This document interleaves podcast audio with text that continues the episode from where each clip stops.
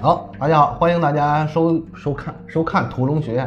好吧？嗯，我是柱子。我是老关，我是袋鼠，好，这是我们第一期视频节目啊。呃，因为好像别的播客类的节目都是粉丝过十万之后，然后平台会给一个小奖状，是吧？但是我们经历了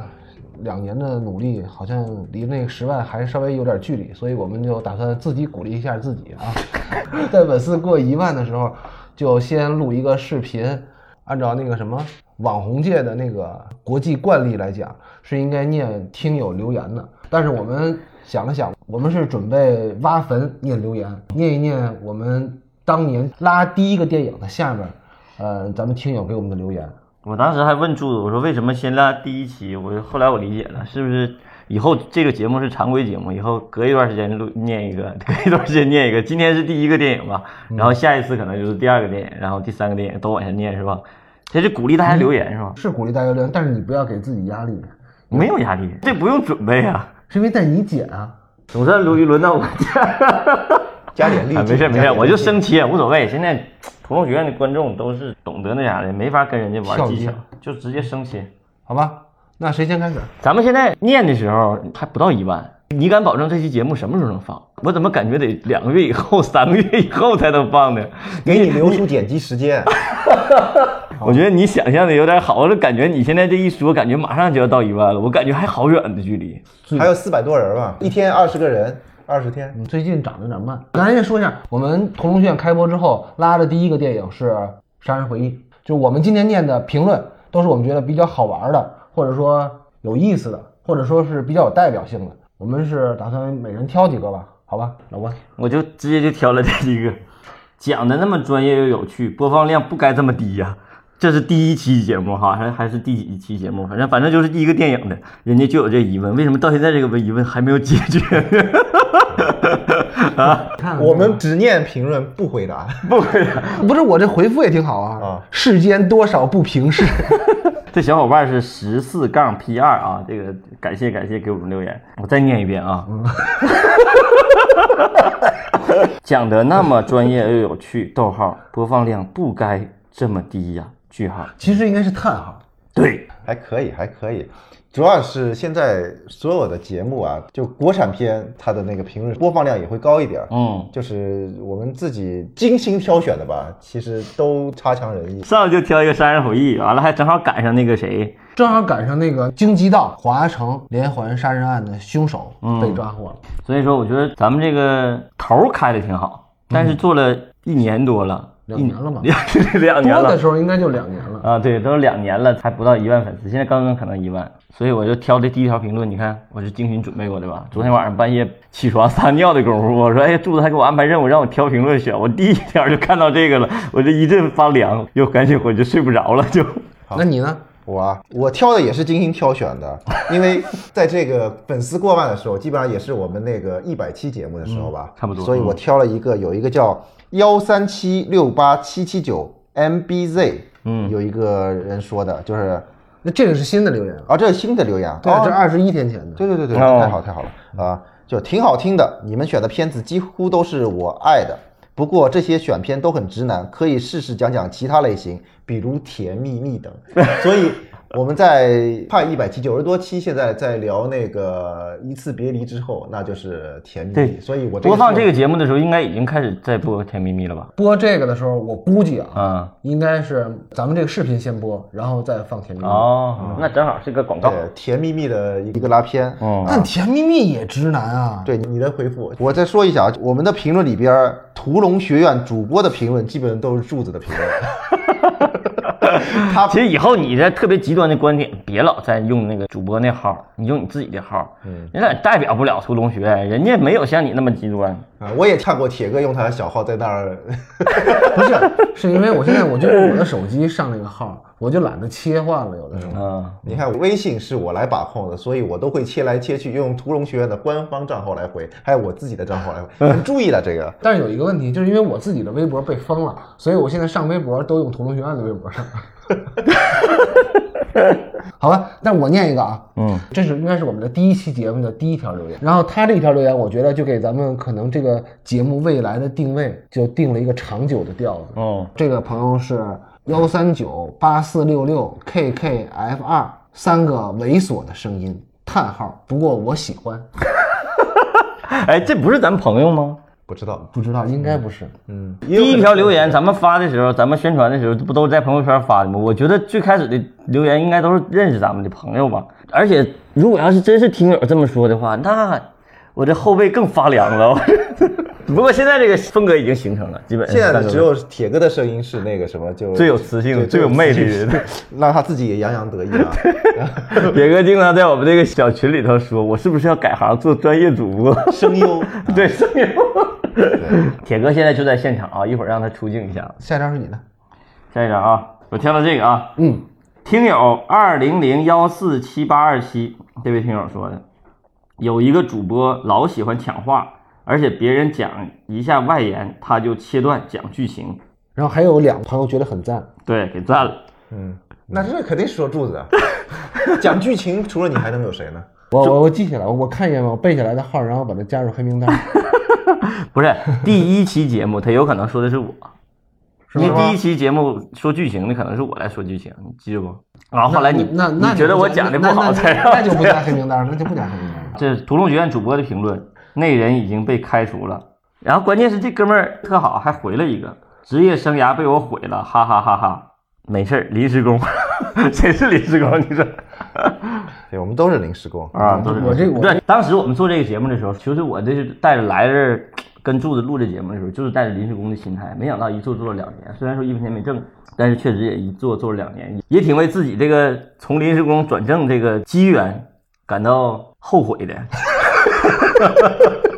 这不浪费了两年时间吗？啥也没得到啊！这，哎呀，可以，可以，嗯，不是不是每分耕耘都有一分收获的，不不不，我一直都是看着未来，我觉得还是将来还是有收获的。我一直就靠这个活着呢。但愿来来来你你好，该我了。基本上啊，头一年我嗯们的评论都是非常严肃的，不是非常严谨的，不不不不讨论学术话题的。我们的基本啊上一开始头一年，我们的评论基本上都是好的比差的多，现在啊基本上是喜忧参半了，对不对？那说明粉丝多了，这个是好现象啊，嗯是是是。然后我挑了一个第一期，有一个在二零二零年五月有个叫鱼缸里的飞鸟，哦嗯 他那个说的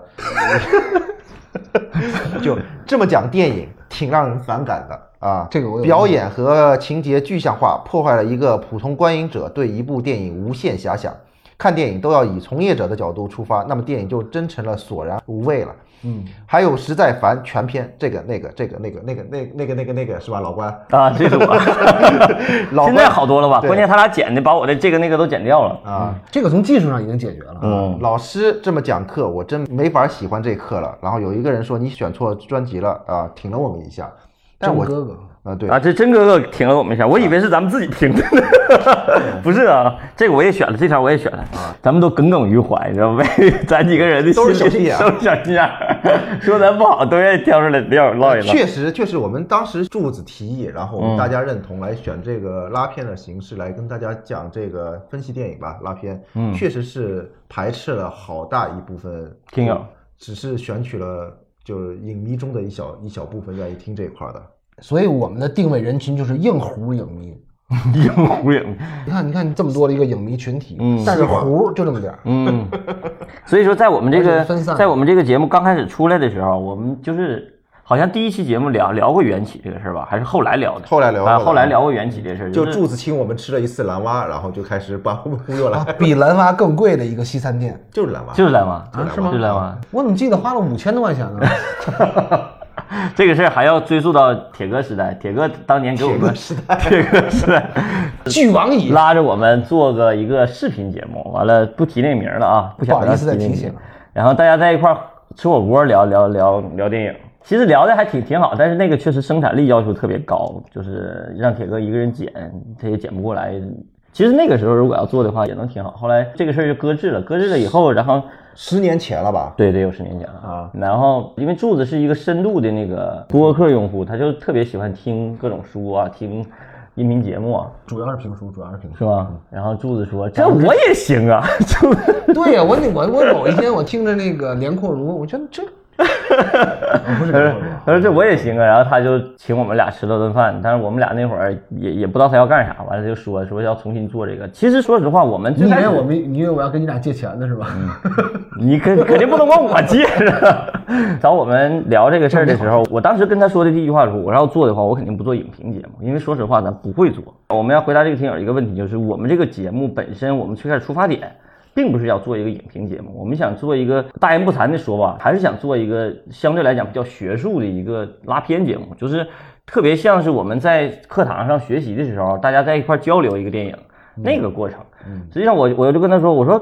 如果要是录音频当然可以了，因为我平时我们几个人在一块儿聚会喝酒的时候，因为我毕业这么长时间了，也经常聚会嘛。平时工作上也不怎么太聊艺术，但是只要是一喝多了，稍微上点劲儿，基本上都会聊这个。然后聊一聊，喝酒也得分第几个阶段，对，然后都在最后一个阶段，快散的时候聊一个小时。对对对，然后平时都聊聊生活啥的，完了后来就是到了喝到一定程度都会聊这。我说那既然这样的话，大家在一块儿聊的时候能进入一个集体心流的状态，我觉得挺好的。那不不如干脆就把它录下来，录下来以后再跟大家分享一下。我觉得这个分享的过程本身也是我们学习的一个过程。所以说我们的初衷本身不是想做影评，而且我们从骨子里头，实际上我们仨人都是比较排斥传统影评的。不想把自己做成一个特别单纯的评论，嗯，所以说呈现的是这种分析啊、拉片呐、这种特别讲究细节的。呃，当然了，我们在这个过程中是很能享受的，我们能进入集体心流，大家在一块儿很享受。但是如果要是说您就是为了看这个电影，单纯的觉得我们破坏了观影这种感受，那我可以理解，我觉得这个是很容易理解的。嗯但是这个有一个问题，啊这里边，嗯，就是让我们换一种方式，或者是修正这种拉片的方式讲电影，是不会。真不会，不会，对对对，这个不是说装什么，是真不会，因为我们只了解这一种方式。嗯因为有的人他适合从文本去阅读，对吧？他有的人是从符号学的角度去阅读，嗯有的人是从心理学的角度阅读。我听有的主播呢，他就是讲电影背后的一些故事，他们是各有所长。各有所长的原因是在于他只擅长那部分。嗯。那我们只擅长就是我们现在呈现在大家耳边的这种方式。但是这个方式其实本身也是相对小众一点。就是我最开始做这个节目出这个样片的时候，也给一些朋友看了，他说你这个节目确实是容易天然屏蔽一些大众用户，就是这个是因为这之是没办法前的。我们就是最早的那个节目，后来有一个二点零版本，嗯在那个省里，对对对省对里我们也录过几期节目，其实效果也不好，因为说的都是太近的。嗯国产片就是你如果不从剧情去说的话，剧情其实也没啥可说的，但是如果不从剧情去说的话，那就更没啥可说了。嗯嗯那次我们都是录了好几期吧，嗯。三四期，但是我们剪成视频，但是我们现在做了一百期节目了，一百多期节目了以后，我们发现其实我们听友要如果要是我们老用户的话，也基本能感觉到我们现在的风格也开始逐渐中和，往那个方向中和了。没有，现在就是我觉得就是伴随化，然后是大家洗澡啊、做家务啊、睡觉、对开车、就是通勤，大家也会发现，其实我们也不单纯的是完全分析了。比如说，我们每个电影的第一期节目都会说一些外延和延展的话题比较多，然后先总括一下这个电影，包括感受啊，包括其他层面的一些内容。所以我们也在努力的去贴近大众吧，然后这是我们的一个尝试。还有一个，我们现在也开始适当的做一些最热映的片子，实在是需要需要引流 对，需要引流，需要引流。效果一般。现在准备的也相对少，私下也说，真的要吸引更多的人来听我们的话，音频确实也不是一个很好对的对载对体对。对，所以我们现在要做视频，可能也是有这个原因。我们想尝试一下，将来有可能做那种呃拉片做视频，也也有可能。但是我拉们片现在其实刚更刚适开合做视频，更直观嘛。你有些桥段你听的时候，你也云里雾里的。但是其实有说一点，就是为什么一直不做视频的拉片啊？嗯，因为非常枯燥。呃，就是视频的拉片反而比音频的拉片更枯燥。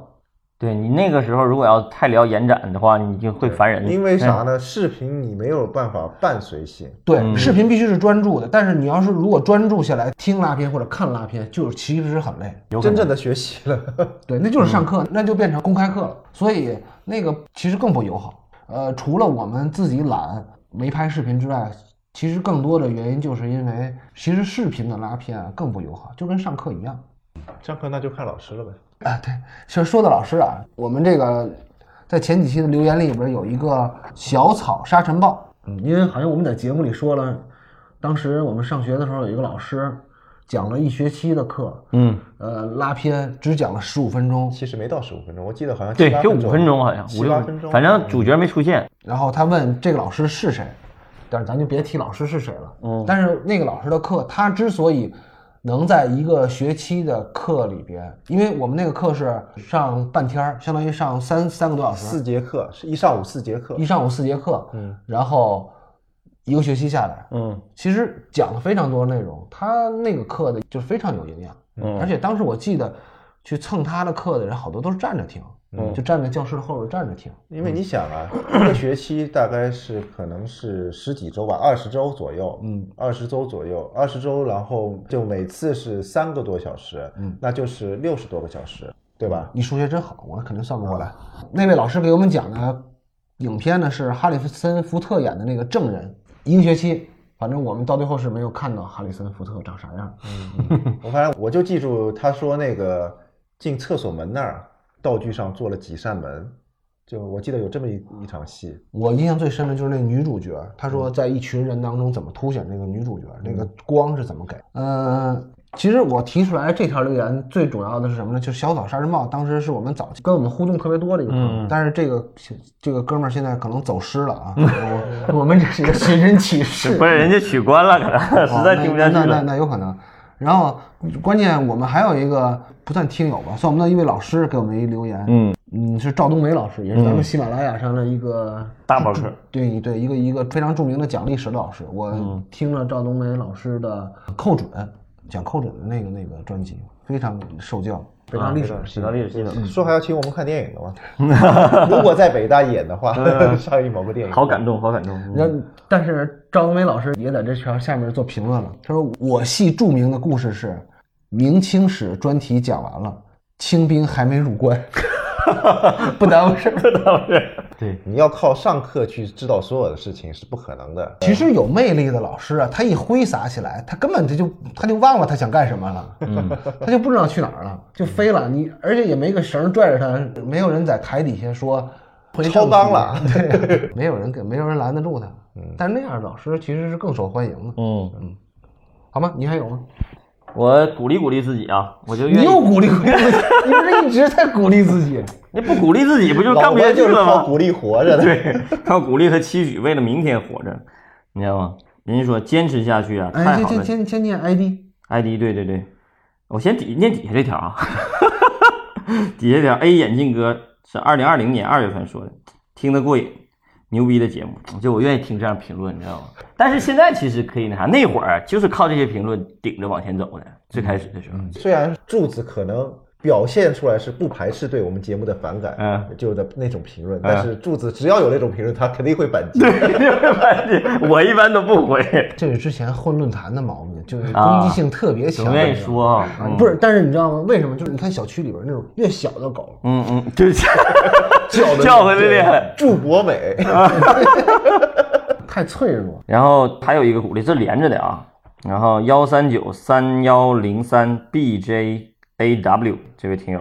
坚持下去啊，太好的节目了，听众需要这种专业科普，不然听的看的多少的垃圾啊，可怜的大众，谢谢你们仨。这个后边咱不听啊，我想专注于他说这句话，就是提到这种专业的科普。其实我们现在做的不是科普，但是我一直挺想做一个什么事儿呢？做一个艺术普及这个事儿。那个喜马拉雅上有很多博客在做艺术普及，是吧？艺术普及，对嗯我们可能也希望把自己给它归到这一类上。但是大多数人，嗯很咱们的很多留言的听众，其实都拿咱们当相声听，是吧或者二人转 听。 那就说明我但但你相声说多了吧，他们还不愿意听，啊呃因为。第二年开始吧，第头一年这个情况还少，因为我们扯闲篇扯的也少。嗯第二年开始扯闲篇了，这个声音就比较大了。嗯嗯，哎，我为什么我说科普和艺普这一块儿？因为我本身是一个科学爱好者，虽然说就是理科学的很差，啊也不是理科学得很差就压根儿没学你过。好好说好好说对你压根儿没学过。不是不是，物理考多少分吧？你就说还提这梗，这个 对物理十八分的科学爱好者，来继续。嗯嗯对对，我是科学爱好者，我我经常听科普节目，我听的最多的节目都是科普类的节目。我就觉得，哎呀，中国真的太需要科普了。然后回到我自己的专业上来讲，我也觉得其实中国也特别特别需要艺术普及。所谓的艺术普及，就是整体上，如果要是你知道怎么怎么回事了以后，你你的欣赏水平提高了以后，你会促进整个行业的发展。我觉得观众如果要是往上提一点的话，你整个行业的发展也会跟着往上走，就跟科学似的。你跟大家如果都有科学精神的话，你整个社会的认知水平能力会提高一大块。我觉得真正中国缺少的不是所谓的艺术教育，而是普及性的教育，就跟体是育一样嘛。对意义普及性的这些东西，就是通识类的东西。我觉得我们能把这个通识类的东西能给他讲稍微明白一点儿，没有那么高的门槛儿，让这个艺术这件事儿离大家近一点儿，然后有兴趣。多去关注，然后知道怎么怎么看，怎么了解。我觉得这个事儿是一件挺有意义的事儿，所以我我这条评论就是虽然说夸奖我们，我这开玩笑，但是我觉得这句话说的挺好的。我们想做一个普及这个这个工作，好好，放弃你的宏观志愿吧，嗯这这个时间快到了，快了。我能说这个吗？啥？对对对对对对，这个昨天我还在评论里说呢，对对来对来你念吧。对，那个因为刚才我之前提了驻国美的那个属性啊，但是在头一年，其实柱子还是比较那个隐忍。在伪装自己，然后有一个叫胖侄儿的啊，也是我们的一个老听友老听友时间比较长了。但这个不要脸这条我也挑了， 不是，但这个不要脸的，他一开始挑毛病，现在听得有来道去儿的。对，这是哎由这个不是咱黑朋友吗？不是，啊，我以为是咱朋友。这是由黑转粉的一 个表现。这个是吗？ 对，路或者说路转，呃，这是黑转粉。嗯他就那条评论是胖侄儿在二零二零年六月份说的啊，嗯就天津那个同学是三个人中最说不清楚又自认特明白的。然后这时候，屠龙学院主播（括弧柱子）（括弧完了）点了三个赞。天津那个，咱仨谁天津的？ 我记仇，我到现在我都记得他，因为他的头像，我这始终印象非常深。我回去查查他付费没付费，他要没付费，我就给直接拉黑名单里。我一直以为他是我们的朋友呢，但我觉得这个真是我们的铁粉，特别感谢，特别感谢。后期也给我们做了好多评论，特别好的。其实我说这个不是要挤得柱子，其实柱子对这个节目贡献特别嗯大，他的功课是做的最仔细的嗯，而且是越来越好。就从哪个开始啊？柱子开始在节目里边说贯口了，我就觉得特别好。 最近这两天不行了，嗯呃，最近这两天事儿太多了。对，我想念的一条评论是那个什么，两个吧，两条评论，因为有一条评论是最新的嘛，嗯，所以我就想念念这两条评论，因为他们都提到了当时咱们在《杀人回忆》这部电影里边所提到，呃，在刑讯逼供红红火火产产的时候，然后其中有一个锅炉工，嗯当时好像我是提的问题是，我不太明白他为什么要这么拍，嗯嗯啊。但是自从播完了那期节目之后，有很多朋友都留言，就针对嗯锅炉工为什么会出现一个平白无故的锅炉工的这事儿嗯做评论。但是我现在回想起来啊，我也慢慢修正自己，嗯是不是有可能这个锅炉工是有一条故事线的，但只不过是被删掉了，这也有可能。嗯但是因为咱们不太了解具体的情况嘛，我觉得有几个朋友说的还挺有道理的。嗯，咱们就针对锅炉工这个事儿念我认为比较有道理的两条评论。第一条是这位听友叫红塔山七七七，锅炉工进来代表对于刑讯逼供这种违法行为，大家已经习以为常、见怪不怪了，觉得都很正常，警察也不避讳，侧面表现了韩国社会当时的不正常。呃也是社会发生这样众多冤案的土壤，嗯，有道理我觉得他说这个非常有道理。嗯，还有一条评论就是最近的一个听友，他这个，ID 这太 ID 长了。 T 二 G T 七勾 W O G L Y 六 W 九二幺四 P W N，会不会是一串密码啊？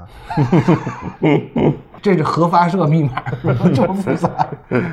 这是一个新听友啊，他说看电影的时候，我觉得锅炉工是嫌疑人，嗯他跟每个办案警察都曾近距离接触过，但没有人意识到他的存在。或许在镜头出现前，他就以这种方式到过审讯室，所以在后面的案子里，红衣服不再是受害者的典型标志了。第一个嫌疑人被追赶时说过“好热”，会不会也是暗示凶手的工作和锅炉有关？这个他说“好热”，这个应该是白光浩。嗯白光浩说好热，有可能是跟锅炉有关，但是也有可能跟那是那个白光浩自己那个烫伤有关。嗯，童年阴影。这个听友既然姑且不论他说的这个是不是符合这个电影，嗯嗯但其实咱们想想，如果说在《杀人回忆》里边，像他说的是有这么一条暗线的锅炉工线，嗯嗯也是非常牛逼的。对，我就觉得我看完这个以后，我突然想到了一个同人文那种写法，就是当有一个电影出来以后，你从一个点散发出一个新的故事线，这是一个特别好的一个一个练习。对，就是你把其这实个人其实这个我觉得无无论对错，因为这对是对对他的感受嘛，对对对对他的感受，而且是能够逻辑自洽的，对我觉得就挺这好。完全可以做出一个新的戏，就按照他这个思路，按照新的新，或者是构建出一个新的这种连环杀手的这种故事。这个思路其实对创作也有也有帮助，也挺好的。看进去了，说明。嗯嗯，好了，那我们今儿的视频就先到这儿，然后在接下来的时间里，咱们可以每过一段时间，我们都针对于某一个电影，嗯，然后我们可以念一下那个电影下面当时拉片之后大家所给我们留的评论，对然后用视频的方式跟大家交流。嗯，要不要也用音频的方式再来一遍呢？音频不也可以放到里边儿吧？对，可以，可以放到里边儿啊。然后我们这个也是一个尝试，不一定多么好，所以说我们会不断改进，希望大家谅解。嗯嗯，好吧，嗯，那今儿的节目就先到这儿，咱们下期见，拜拜。好拜拜拜拜挺好，挺好，挺好，挺好，挺好，挺好。看你的了。